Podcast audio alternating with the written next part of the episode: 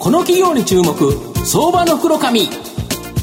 このコーナーは企業の情報システムのお困りごとをアウトソーシングで解決する IT サービスのトップランナーパシックネットの提供を財産ネットの制作協力でお送りします。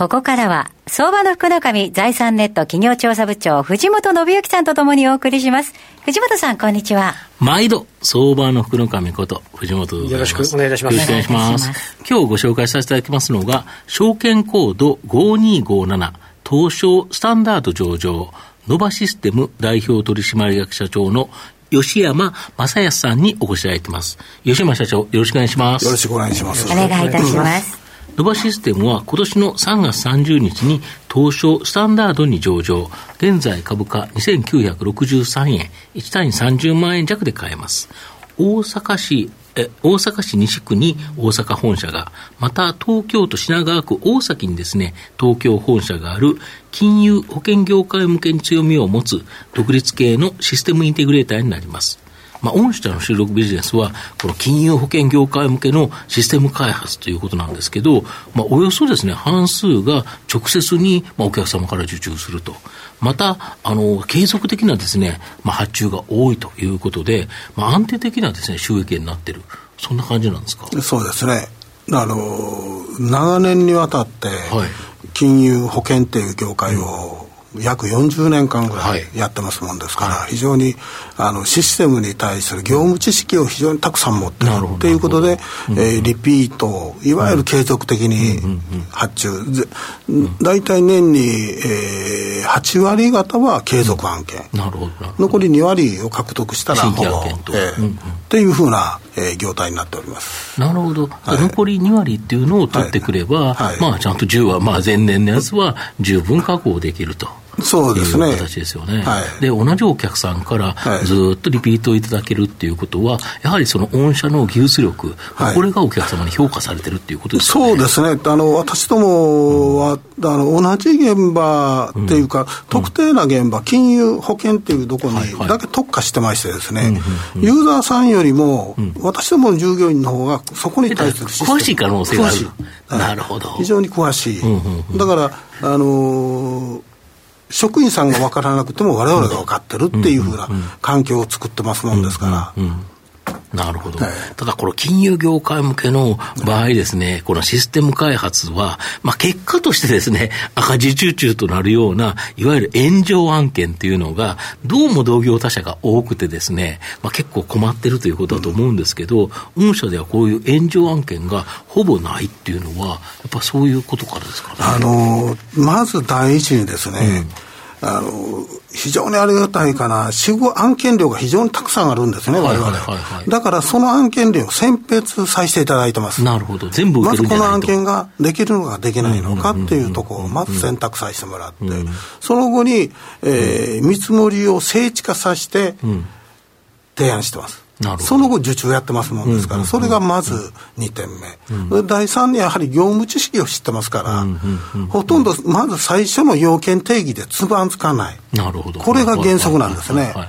でその次にやっぱりこのつまずかなくマネージメントができる、うん、で同業他社にはですね、うん、あのマネージメントだけ自分どこやって、残りは、うん、えー、協力会社にお願いしてるケースが多いんですけども、やはりそれをしたときにほとんど弊害出るんですね。我々基本的にはマネージメントと週のところは全部我々のプロパー。で唯一開発っていうプログラムのところは、うん、えー、協力会社にお願いしているケースがございます。うんうん、なるほど。だからこの4つの点で、うん、あの、当然炎上しないやつ、あの、ゼロっていうことはないですよ。うん、だけど、他社に比べたら非常に圧力低いと。はい。っていうふうな環境。なるほど。で、だからそう、まあ我々の一つの特徴として、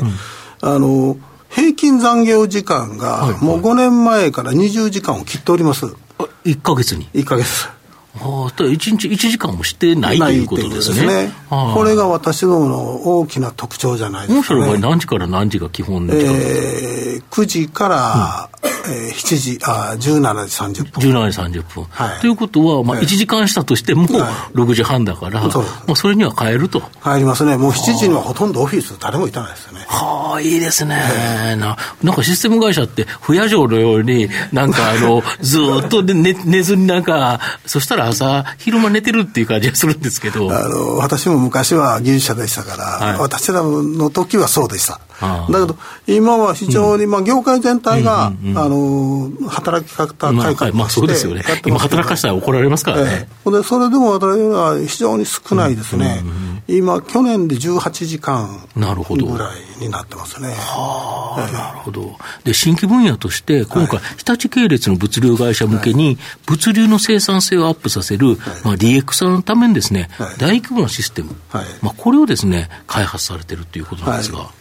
えー、っとですね、今、まあ、2024年問題、うん、いわゆる物流業界。あの残業ができない、はい、あのあれですよね、残業規制ですよね、そうですねドライバーの方の、はい、ドライバー。で、うん、それのためにやはり DX を進めて、うん、いわゆるこの働き方改革をやってしまうっていうふうに、非常にあの物流業界が困ってるんですね。困ってますよね、今ね。うん、で、結局荷物も届けられない、っていうふうな現象が起きてて、ドライバー不足が起きてる。それをもっとデジタル革命をして、っていうふうなことが今市場になってきて、これ我々3年前から、え仕込んできたんですけども、いや、今からあと5年ぐらいはかかると思いますけども、あのっていうふうな受注をして、今、開発やっていってるっていうことですね、ドライバーさんのいわゆる点呼とか、いわゆる体調チェックまで AI 技術を使って開発やっていく、パッと顔がカメラの前に立てば終わってしまうとか、飲食あ、飲酒検査も終わるとかっていうふうなとこから始まってですね、あの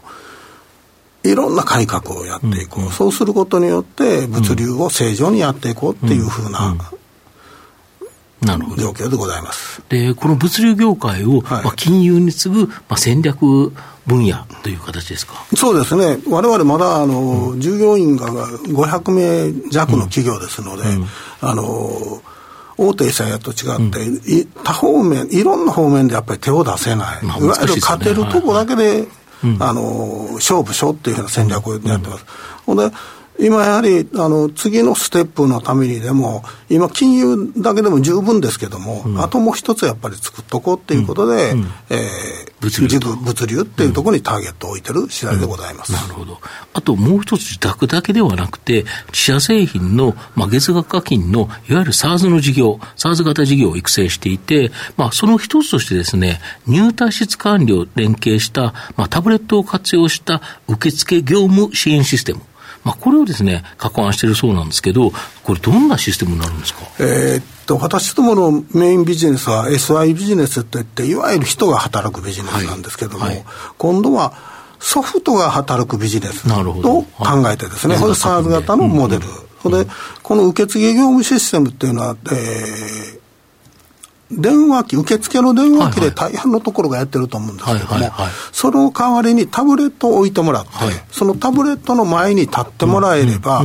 顔認証で、うん、えー、ノアシステムの吉山さんですね、今日はいらっしゃいませ言ってくれると。ええ、うんうん、そこから始まって、誰々とお会いくせせで、お待ちくださいっていうぐらいまで簡素ができるようになっております。で、それじゃ向こうの方に連絡が行くと。そうなんです。はいはい、で、もし、あの、初めてのお客さんの場合は、音声、はい認識から、はい、えー、どこ、誰ですか、どうのこうのっていうふうに。う映り込まなくても、声で話せばできるはい、もうほとんど、えー、グーグルの、えー、音声技術を使ってますので、ほとんど、うんうん、あの皆さんが使ってるグーグルの翻訳機能と同じ機能で、うん、えー、受付が管理をやってしまう。うん、新規の場合は。うん、で、まあ、2回目来るときは、いわゆる顔登録やってもらえれば、顔でいける。もしくは、えー、QR コード発行もしくはパスワードを発行してますので、その3つでもうエントリーしてもらえれば、もう瞬時に、えー、予約が完了、受付完了する。結構なんか受付システム、タブレット置いてるところもあるけど、めっちゃ面倒くさいですよね。ね名前は打ち込まなきゃいけないわ、はい、会社は打ち込まなきゃいけない、名ですかって、誰にって言って、誰って俺覚えてへんねんけど、社長にってか言いたいんですけど。そうですね、その辺がもう簡素化できてると思いますね。従来我々もえー、去年リリースやったんですが、最初は顔認証を入れてなかったんですけども、うんうん、もう顔認証を入れることによって、それが非常にスピーディーになるようになっております。なるほど。はい。御社の今後の成長を引っ張るもの、改めて教えていただきたいんですか。はいやはりあの今現在メインビジネスである金融保険、うん、そして物流っていうふうなシステム開発、ここがやっぱりメイン、ほんでわれわれのクライアントが非常に大きい、日本でも代表的な企業ですから、で2030年までまだ案件はたくさん残っております。っていうのが1点。うん、でそれともう一つは、えー、先ほど申しました SARS 型のビジネスモデルで、いわゆる SARS 型のモデルは非常に利益率が高いんですよね。そうですよね。いわゆる、えー、開発しちゃえばね、えー、人が働くんじゃないですから、ソフトが働きますから、こういう利益率の高いビジネスモデル、いわゆるそれで我々の全体の営業利益を高めていこうっていうふうな戦略を引いております。なるほど。はい、はい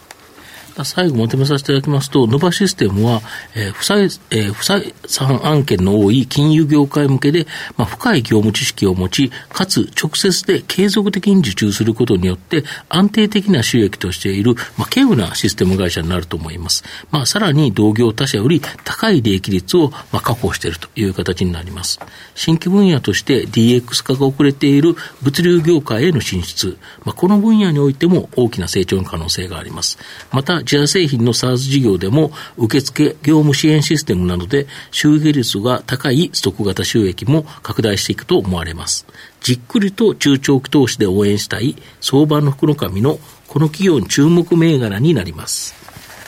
今日は証券コード5257東証スタンダード上場ノバシステム代表取締役社長の吉山正康さんにお越しいただきました。吉山さん、本日どうぞありがとうございました。えー、ありがとうございました。ありがとうございました。藤本さん、今日もありがとうございました。ありがとうございました。企業の情報システムのお困りごとをアウトソーシングで解決する IT サービスのトップランナー。東証スタンダード証券コード3021パシフィックネットはパソコンの導入、運用管理、クラウドサービスからデータ消去、適正処理までサブスクリプションで企業の IT 部門を強力にバックアップする信頼のパートナーです。取引実績1万5000社以上、東証スタンダード証券コード3021パシフィックネットにご注目ください。